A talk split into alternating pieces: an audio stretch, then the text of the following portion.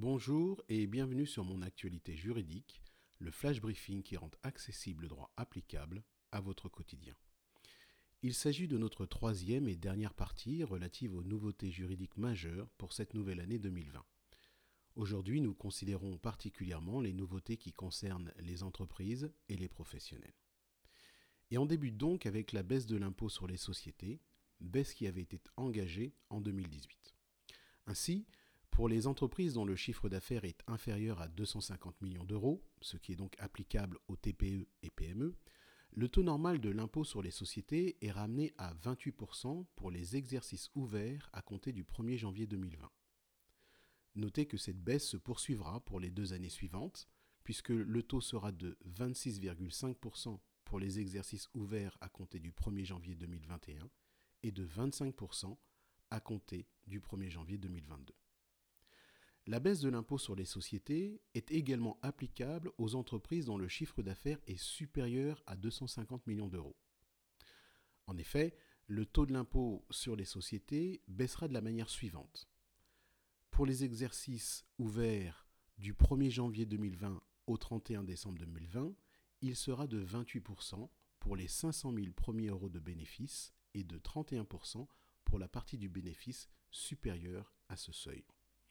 Pour les exercices ouverts entre le 1er janvier 2021 et le 31 décembre 2021, le taux de 27,5% sera applicable à l'ensemble du bénéfice imposable.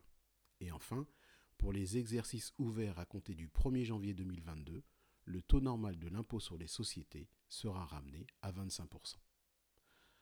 Autre nouveauté, le 1er janvier 2020 marque la fin des nombreux seuils d'effectifs salariés des entreprises.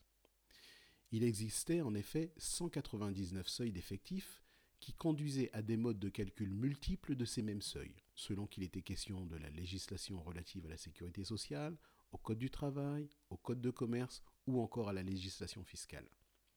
Désormais, il n'existe plus que trois seuils d'effectifs du personnel qui sont 11, 50 ou 250 salariés. Il n'existe également plus qu'un seul mode de calcul afin de déterminer ce seuil, lorsqu'il est applicable, et ce mode de calcul est celui de la sécurité sociale. Une autre nouveauté concerne les conditions d'immatriculation au répertoire des métiers, à savoir le registre des artisans exerçant une activité professionnelle indépendante. En effet, à compter du 1er janvier 2020, l'immatriculation au répertoire des métiers est élargie. Dorénavant, pourront s'y immatriculer les personnes physiques et les personnes morales qui emploient au moins 11 salariés et moins de 100 salariés, contre 50 salariés avant, et qui reprennent un fonds précédemment exploité par une personne immatriculée. Notez également que ce changement s'accompagne d'une réduction des tarifs des formalités au répertoire des métiers. Enfin, la dernière nouveauté pour l'année 2020 concerne la mise en place définitive de la sécurité sociale des indépendants. Depuis le 1er janvier 2018, la protection sociale des indépendants n'est plus gérée par le régime social des indépendants, ou anciennement RSI. Elle a été confiée au régime général de la sécurité sociale.